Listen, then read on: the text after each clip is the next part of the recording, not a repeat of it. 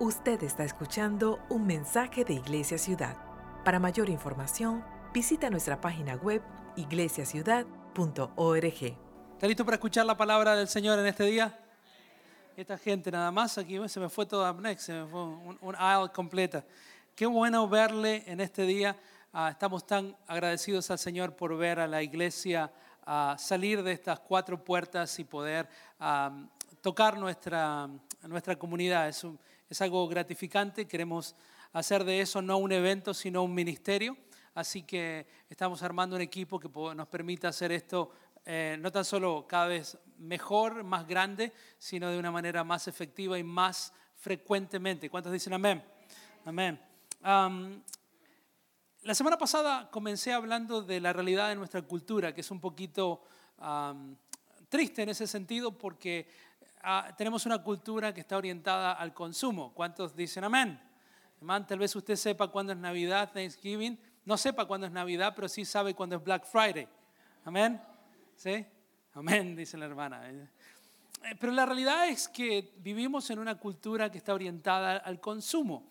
Ah, y nos preguntábamos la semana pasada esta simple pregunta, ¿somos una iglesia o personas que somos consumidores espirituales o somos personas que somos contribuidores espirituales? Y nos hacíamos una serie de preguntas. Y si usted no me cree, eh, vivimos en una cultura donde nuestros hijos de 10 años nos piden iPhone 14. ¿Cuántos, cuántos saben, no? Eh, Imagínese si en su edad, a su edad, usted le decía, mamá, necesitamos eh, que inviertas 1.200 dólares para que yo vea YouTube on the go. A mi mamá que está aquí, que nos está acompañando, me hubiese dado un, un estate quieto ahí nada más. Tenemos niños de 15, 16 años como Abnex que piensan que para comenzar a guiar sus primeros carros o manejar ah, necesitan un Tesla de 75 mil dólares. Amén. Eh, Yo tengo un carrito de 150 mil, creo que tiene otros 150 mil good to go y el año que viene voy a vendérselo a mi hija, no se lo voy a regalar. Ah. Te- Por eso trabaja en Chick-fil-A, ¿no? They make big money, and 9.50 an hour, ¿sí? Qué tacaño el pastor. Pero queremos que nuestros hijos valoren, amén, que sean contribuidores y no sean simplemente consumidores. Por eso los chicos no me quieren, ¿no? Porque le estoy haciendo su vida más difícil. Es más, incluso el marketing ha cambiado a lo largo de los años. Antes el marketing era, sería bueno que adquiera ciertas cosas. Hoy el marketing nos dice, usted se merece unas vacaciones. ¿Cuántos dicen amén? Usted se merece un mejor carro, usted se merece una casa más grande. Ah, hemos cambiado, creo que producto de esa cultura que consume. Ah, y creo que nuestra naturaleza ah, no es una naturaleza que normalmente da gracias al Señor. No somos agradecidos por naturaleza. ¿sí? Mi mamá me decía todo el tiempo, no seas mal agradecido. ¿Cuántos de ustedes, madres, han dicho eso, no?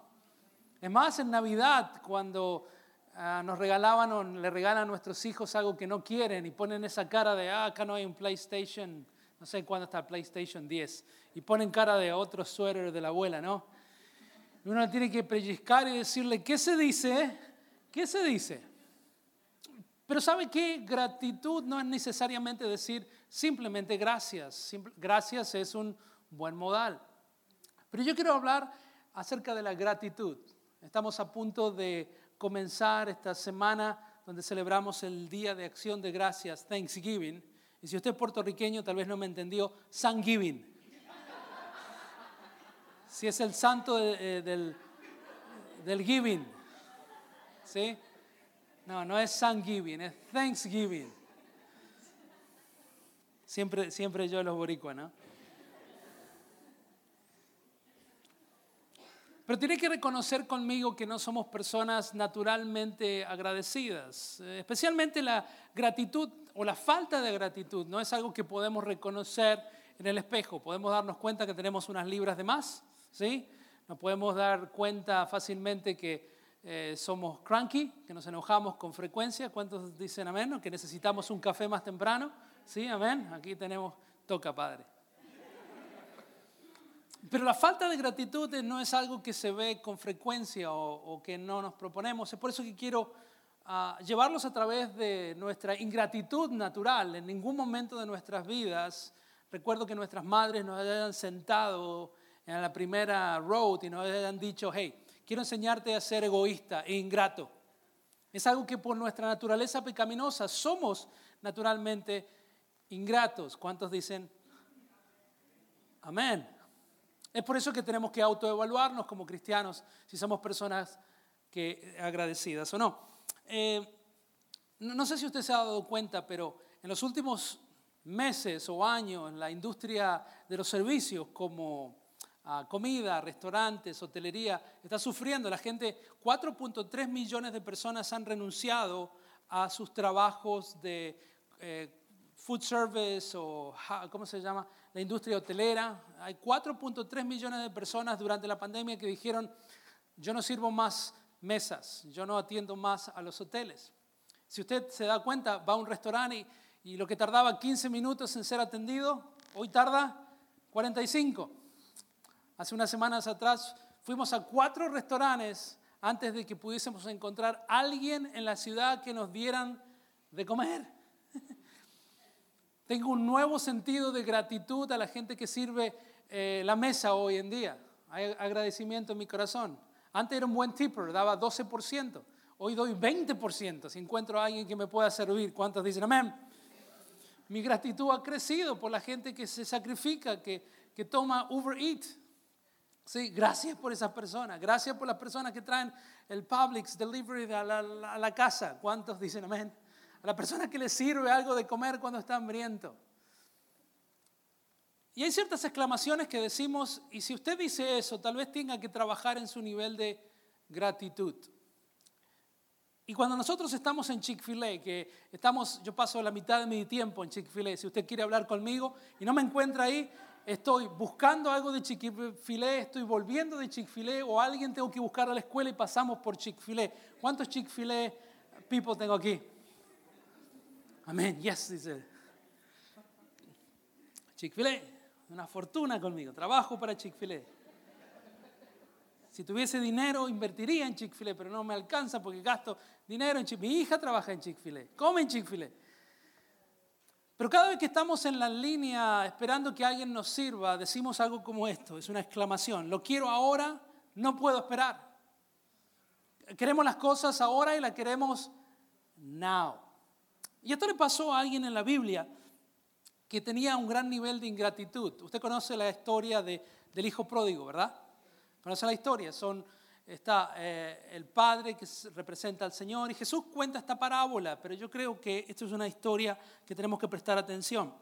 En Lucas capítulo 15, versículo 11, habla eh, Jesús acerca de esta historia y hace referencia al primero, al hijo menor. ¿Cuántos ¿Cuántas personas tienen hermanos aquí en la iglesia? ¿Sí? Hermanos de carne. Quiero decirles que las personas que tienen hermanos yo no los entiendo. Yo soy hijo único, se nota, ¿no?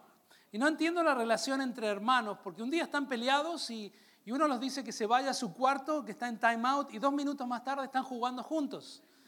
Y uno no sabe cómo decirle, estoy ayudando, estoy perjudicando la relación. Pero hay dos hermanos en esta historia. Y Lucas capítulo 15, versículo 11, dice esto, Jesús dijo también, un hombre tenía dos hijos, diga conmigo dos.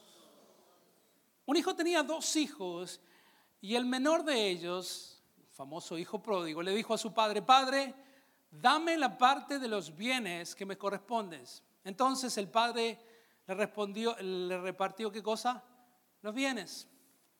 Yo creo que eso es producto de varias cosas, pero una de esas cosas es falta de gratitud. No estaba esperando para irse de casa. Alguien que se fue de casa temprano fui yo. Yo a los 18 años cumplido, ah, todavía no había terminado de cortar el pastel y ya estaba de camino a algún lugar. ¿Sí? ¿Cuántos son así, no?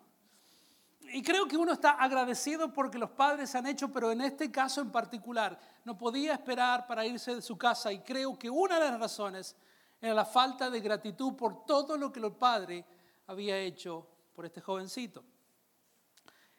Y otra de las expresiones que escuchamos a menudo, no tan solo es lo quiero ahora, no puedo esperar, sino que es cuando tenemos finalmente aquellos que siempre hemos deseado, la casa, el carro, la esposa, la promoción, los estudios, no sé.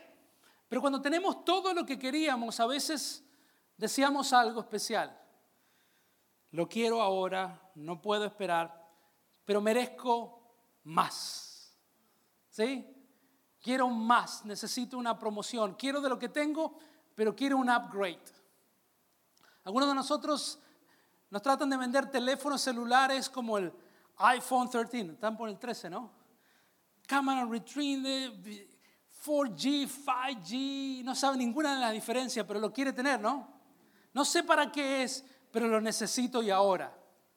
Yo todavía no he podido sentir la diferencia entre 4G y 5G. Mi agente de teléfonos celulares quiere que tenga la versión Pro y le llamo y le digo yo todavía no he aprendido a usar el iPhone 11 y quiere que tenga el iPhone 13 Pro. Pero vivimos en una cultura que constantemente queremos un upgrade porque no estamos agradecidos por lo que tenemos. ¿Está de acuerdo conmigo? Mire lo que dice la palabra del Señor respecto al segundo hijo. Este hombre tenía hijos mal agradecidos, ¿no? Qué mal agradecidos. Lucas capítulo 15, versículo 29.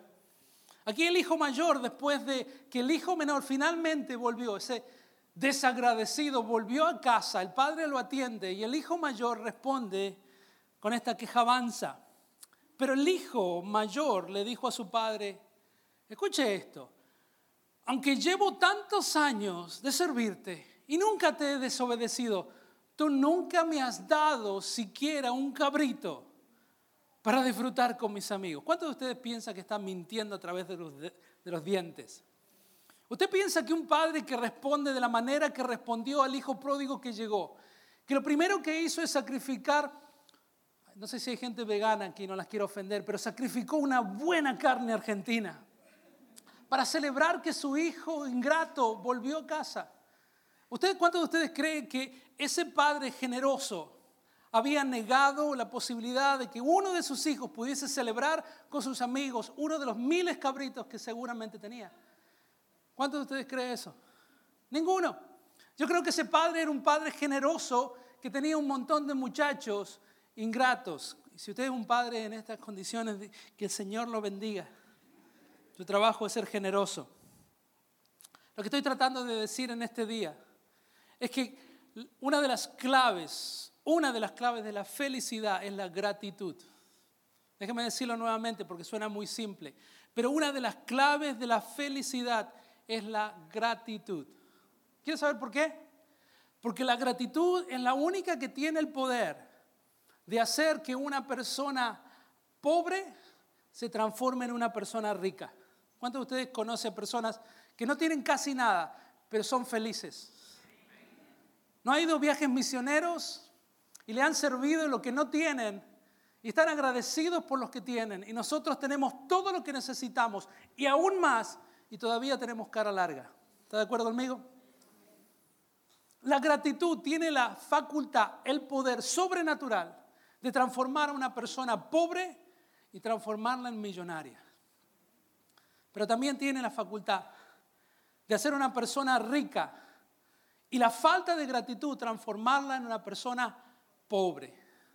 Usted no tiene idea la cantidad de personas que yo personalmente conozco que tienen el carro del año, la casa de los sueños, la esposa inteligente, preciosa, consagrada, buenos hijos, pero nunca tienen suficiente.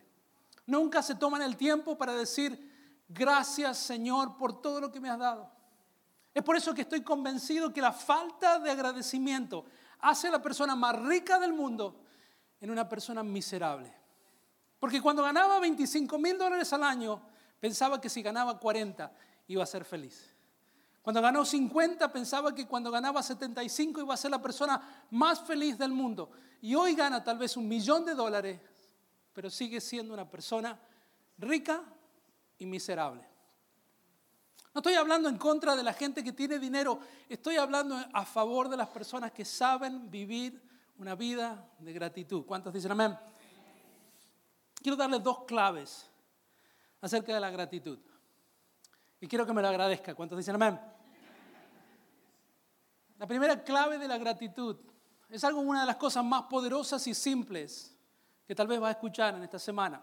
La gratitud es la puerta a la presencia de Dios. Simple. la gratitud es la puerta a la presencia de Dios. Mira lo que dice Salmos capítulo 100, versículo 4. Dice, entrar por sus puertas con acción de qué? De gracias y a sus atrios con alabanza. Dadle gracias, bendecí su nombre. La gratitud es la que nos permite entrar a la presencia del Señor. ¿Cuántos de ustedes quieren estar en la presencia del Señor? Con un sencillo, Señor, gracias. Gracias. Hay personas que no han estado en la presencia del Señor y sienten la falencia de la presencia del Señor porque no han sabido cuál es la clave, cuál es la llave que abre la puerta de la presencia del Señor es gratitud. ¿Sabe qué difícil es tener una relación con una persona que está en la casa del vecino? Yo tengo un vecino que se llama Steve, estoy orando por él. Y con Steve nos gritamos, tenemos buena relación, no es que le grito ni él me grita a mí, pero tenemos un código interno, nos saludamos, muy americano él, yo más latino, cuando puedo lo agarro y hablo con él, pero si no nos gritamos por el fence, hey Steve, hey Walter, porque me dice así, Walter lo pronuncia como corresponde. Y tenemos una clave, es un secreto, un trade-in. Yo cada vez que cocino carne, que no es muy seguido, ¿sí? Ah, él siente el aroma. Y yo siempre cocino un poquito más porque le paso por el fence la carne, ¿sí? Pero tenemos un sistema. Él es un manager de un distribuidor de vinos en la ciudad. Entonces no hay, no hay carne sin vino y no hay vino sin carne. Entonces si soy generoso con la carne, él es generoso con el vino. Hacemos como un trading, son como las Naciones Unidas trabajando en conjunto. Pero es muy difícil mantener una relación con otra persona que está en otra casa, que está del otro lado del fence. Y muchas veces queremos tener una relación personal con el Señor y golpeamos la puerta y sentimos que los techos son como de bronce. ¿Cuánto ha estado ahí? Quiero darle el secreto que la Biblia nos dice, que tenemos que entrar a la presencia del Señor con esa llave de gratitud, de acción de gracia. Porque simplemente el principio de vivir una vida agradecida porque lo que segundo que hace la gratitud es lo siguiente. La gratitud trae libertad a nuestras vidas. Y déjeme explicarle por qué la gratitud trae libertad a nuestras vidas. La Biblia dice que cuando estamos en la presencia del Señor, ¿qué pasa? ¿Hay qué cosa? Libertad. Y, sabe que este mensaje tal vez no sea muy elaborado, pero es tan sencillo y tan verdad. Porque cuando estamos en la presencia del Señor, vamos a experimentar libertad. Y, simplemente con algo tan sencillo como abrir la puerta, entrar a los atrios de la presencia del Señor, estar en la presencia del Señor, el Señor trae libertad a nuestras vidas, trae sanidad a nuestra vida, trae gozo a nuestras vidas. Y yo puedo decirle que en el momento más duro de la vida, cuando se supone que nadie va a tener la locura para decirle, Señor, gracias por mi enfermedad. Señor, gracias porque estoy en el hospital. Señor, gracias porque estoy en este proceso de divorcio. Señor, gracias porque acabo de perder mi empleo.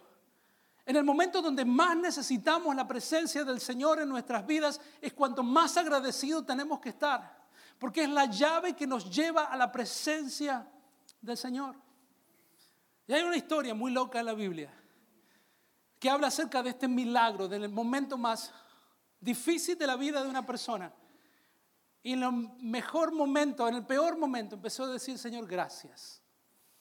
Y es un profeta que se llama Jonás. ¿Cuántos de ustedes conocen la historia de Jonás? Y ustedes conocen las historias gracias a las maestras de la escuela dominical.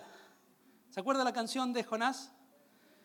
La, va a cantar toda la semana, va a ver. Y la tiene ahí en el corazón, la tiene ahí. ¿Y cómo es? Jonás no le hizo caso a la palabra de Dios.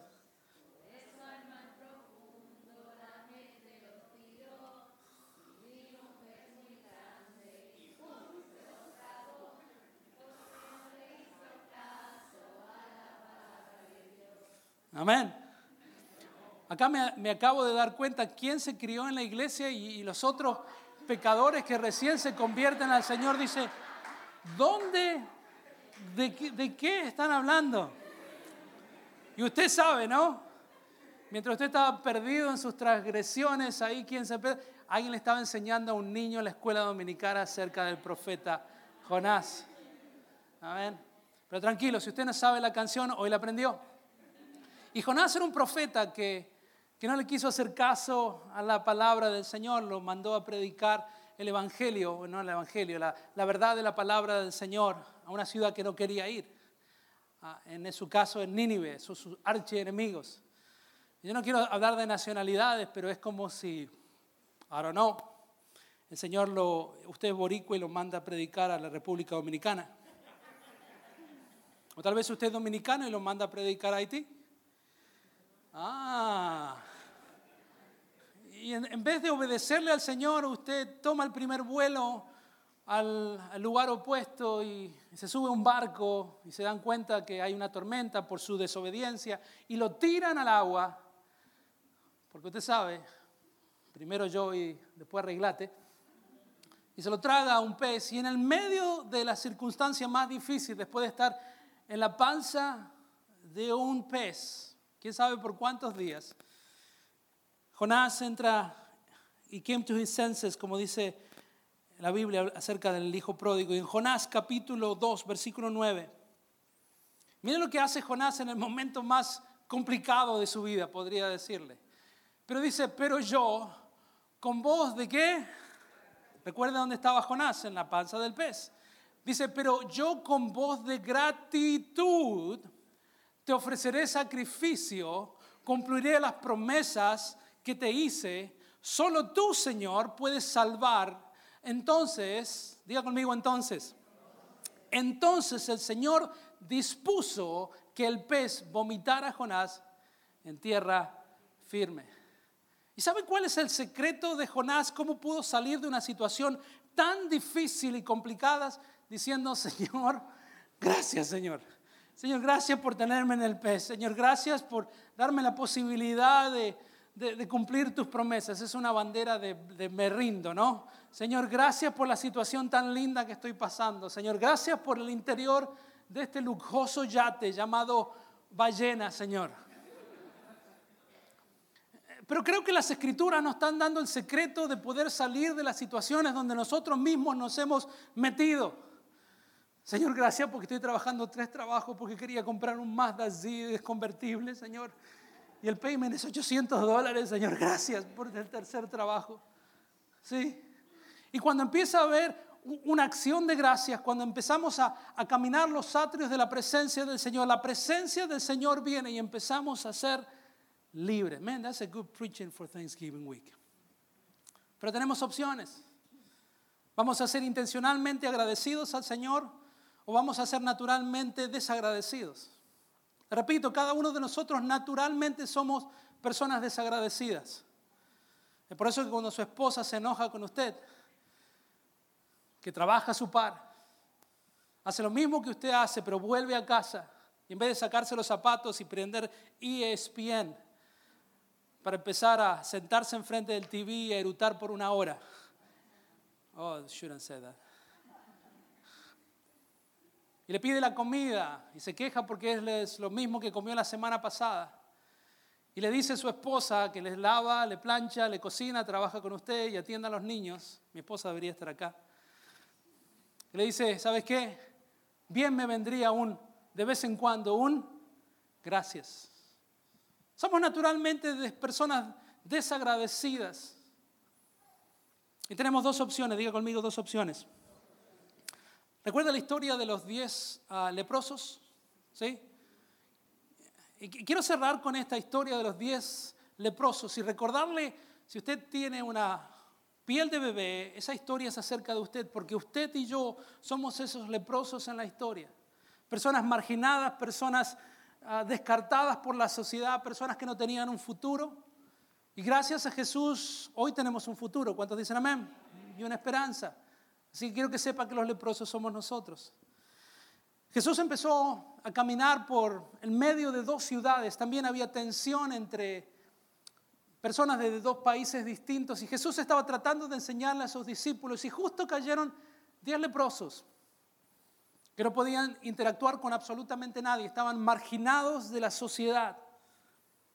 Y dice la palabra del Señor en Lucas capítulo 17, versículo 14, que cuando estos leprosos empezaron a decirle, Señor, ten misericordia de mí, sánanos, Jesús los sanó y les dijo esto, al verlos, a los leprosos, les dijo, vayan a presentarse a los sacerdotes. Resultó que mientras iban de camino, quedaron limpios. Uno de ellos, al verse ya sano, regresó alabando a Dios a grandes voces. Cayó rostro en tierra a los pies de Jesús y le dio, ¿qué cosa? Las gracias. No obstante, que era samaritano. Los samaritanos habían sido también excluidos del pueblo santo, no se les permitía ir al templo, participar de las tradiciones, pero Jesús está cruzando barreras culturales y está enseñándole a sus discípulos una lección de la gratitud. Es por eso que tenemos dos opciones. La primera es la siguiente. Vamos a transformar nuestras bendiciones en agradecimiento. Como hijos de Dios, para vivir una vida agradecida, tenemos que transformar cada bendición en agradecimiento. ¿Cuántos de ustedes están agradecidos por su trabajo?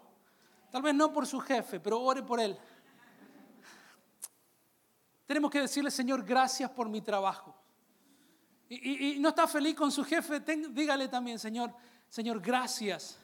Gracias por mi jefe.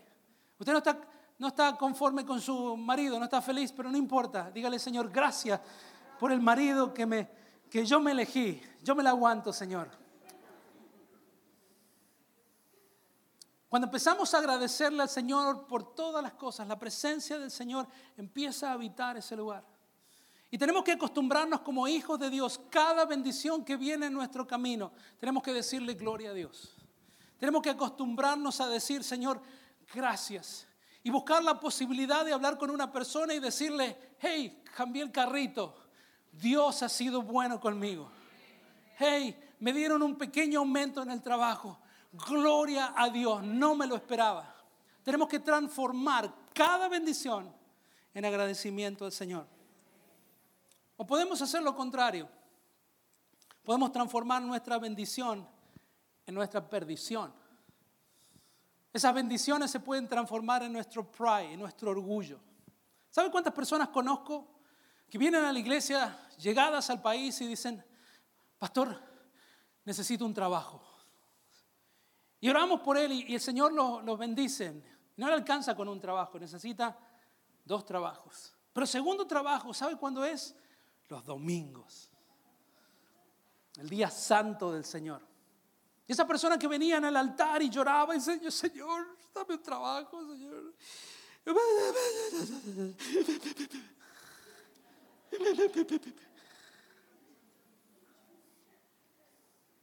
Desaparece. Uno va a Olive Garden y ¿quién, aparece? hermano Juan, que estaba aquí en el altar, tocado por la presencia del Señor. ¿Y dónde estabas? Y estoy, pastor, me toca trabajar, como que alguien lo obliga a trabajar, ¿no? Y lamentablemente las bendiciones del Señor se transforman en precisamente maldiciones que los separa de la presencia del Señor.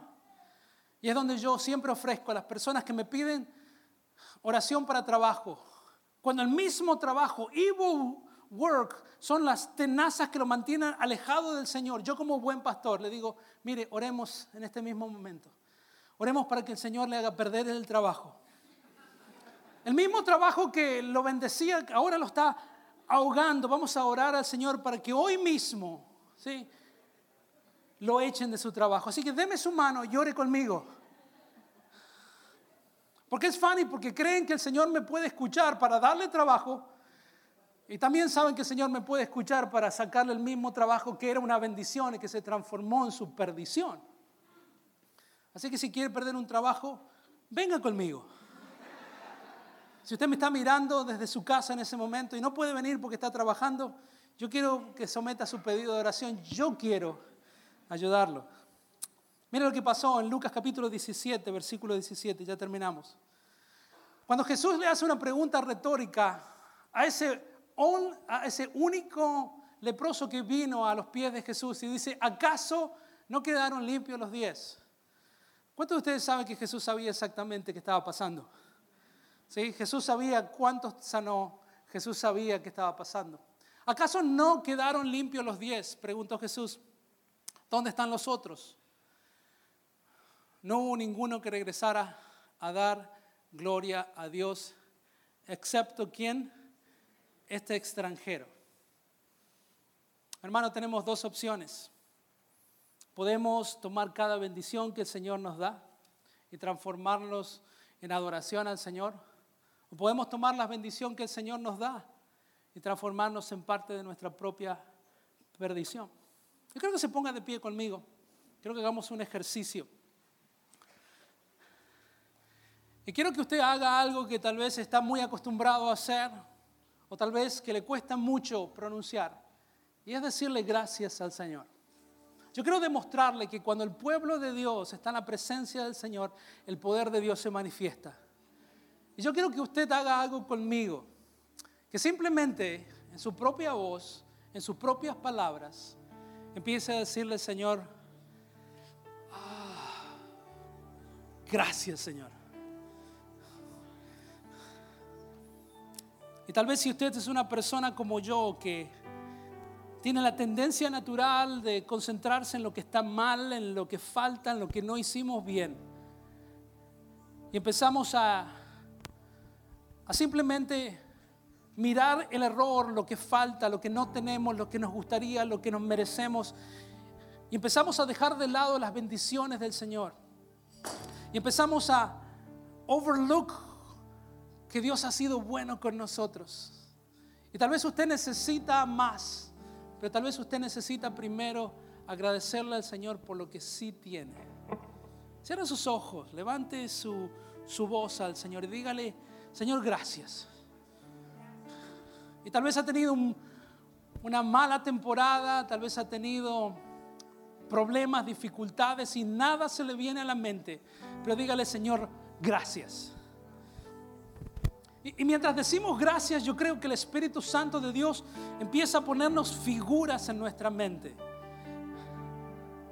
Nuestro trabajo, nuestro carrito que no nos ha dejado tirados por ahí. Nuestros hijos, nuestra esposa, nuestro esposo. Señor, gracias. Diga conmigo, gracias. Quiero elevar esa gratitud a familiares, amigos, a nuestros países de origen. Señor, gracias. Señor, gracias por Argentina, por Colombia, por República Dominicana, por Cuba. Señor, gracias por nuestras naciones. Señor, gracias por la salvación en mi familia. Gracias por aquellos que conocen de ti, Señor. Gracias. Señor, y gracias por la posibilidad que tengo de aquellos que no te conocen en este Thanksgiving, de contarle la maravillosa historia de Jesús. Señor, gracias. Señor, gracias por nuestra iglesia, por nuestros líderes, por nuestros músicos, por nuestros maestros, por el corazón misionero de esta iglesia. Señor, gracias. Mi hermano, cuando, cuando usted tiene esa actitud de adoración, usted está abriendo la cerradura de la presencia del Señor y entrando a sus atrios. Y tal vez usted está en la panza de un pez, en un momento difícil, oscuro, confuso, que no tiene claridad, pero lo único que tal vez tiene que decir, Señor, es, Señor, gracias. Señor, aunque no entiendo lo que pasa en mi cuerpo, Señor, gracias. Señor, aunque no entienda lo que pasa en mis finanzas, Señor, gracias. Filipenses capítulo 4, versículo 11. Dice la palabra del Señor, he aprendido a contentarme cualquiera sea mi situación. Sé vivir en pobreza, sé vivir en prosperidad. En todo y todo he aprendido el secreto, tanto de estar saciado como tener hambre, de tener abundancia como sufrir necesidad. Todo lo puedo en Cristo que me fortalece. Señor, gracias por esa promesa. Señor, gracias porque tú eres nuestro Dios cuando nos sobra. Y Señor, gracias porque tú eres nuestro Dios cuando nos falta. Señor, gracias porque tú eres misericordioso cuando entendemos y gracias porque eres misericordioso cuando no. quiero despedirme con Romanos capítulo 1, versículo 21. Dice que a pesar de haber conocido a Dios, no lo glorificaron como a Dios, ni le dieron gracias, sino que se extraviaron en sus inútiles razonamientos y se oscureció su insensato corazón. Padre, en esta víspera de Thanksgiving, Señor, cada uno de nosotros te conocemos, Señor. Te reconocemos como nuestro Señor, como nuestro Salvador. Señor, como el proveedor de nuestra creatividad, energía, recursos, vida, Señor. Pero Señor, no queremos ser recordados como una generación que te conoció, pero que no te agradeció por lo que hiciste en la cruz del Calvario. Señor, en este Thanksgiving, Señor, queremos decirte gracias. Y Padre, en cada situación difícil que nos toque vivir, Señor, queremos usar la clave del agradecimiento, porque sabemos que vamos a terminar en tu presencia. Y en donde está tu presencia hay libertad y vida eterna. Esperamos que este mensaje sea de bendición para sus vidas. Si desea conectarse, puede visitarnos en nuestro campus de Jacksonville o en Orange Park. También nos puede contactar a través de iglesiaciudad.org. Bendiciones.